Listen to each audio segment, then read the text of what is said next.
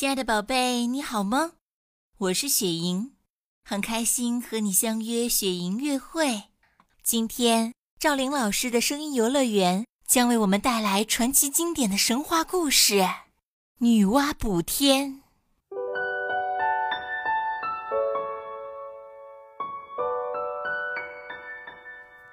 云梦如歌，宝贝你听。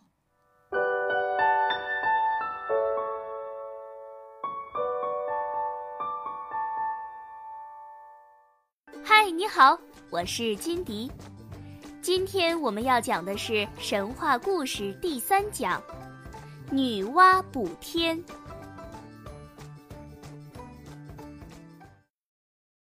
女娲在人间。用黄泥造人之后，帮助人类安居乐业，使得盘古开创的世界不再冷清沉寂。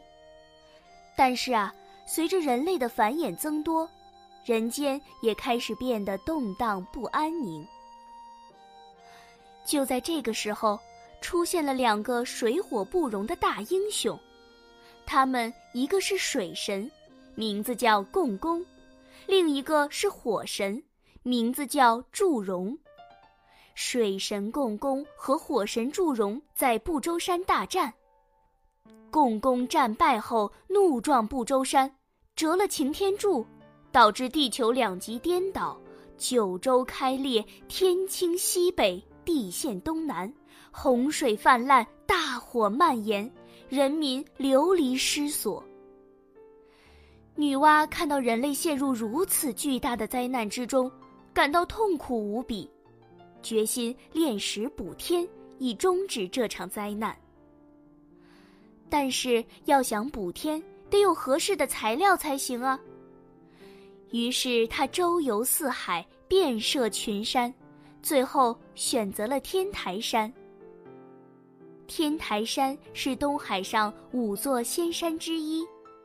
这五座仙山由神鳌用背驮着，以防沉入海底。女娲为什么选择天台山呢？因为啊，只有天台山才能产出炼石用的五色石子，是炼补天石的绝佳材料。女娲在天台山堆巨石为炉，取五色石子为料，又借来太阳神火。历时九天九夜，炼了块厚十二丈、长宽各二十四丈的五色巨石，然后又依照此法，用了整整四年的时间，炼了三万六千五百块五色石，连同前面的那一块，一共是三万六千五百零一块。众神帮助女娲补天。用了三万六千五百块五色石，只单单剩了一块未用，于是便丢弃在了青埂峰下。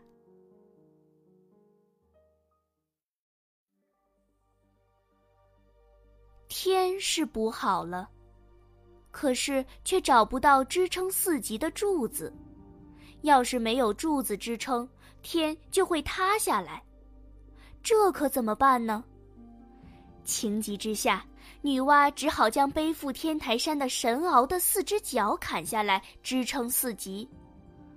可是天台山要是没有神鳌的负载，就会沉入海底。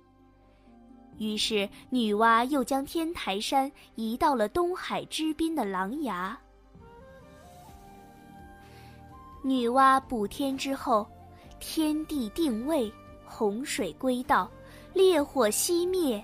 四海宁静，人间又重建了花，重建了草，活着的人们也重回了家园。这个时候，女娲却不见了，他去哪儿了？原来，因为不放心人间，担心人类再遭厄运，他已从天上飞回了人间，化作一缕青烟。隐藏到他炼出来的那块未用的五色石里去了。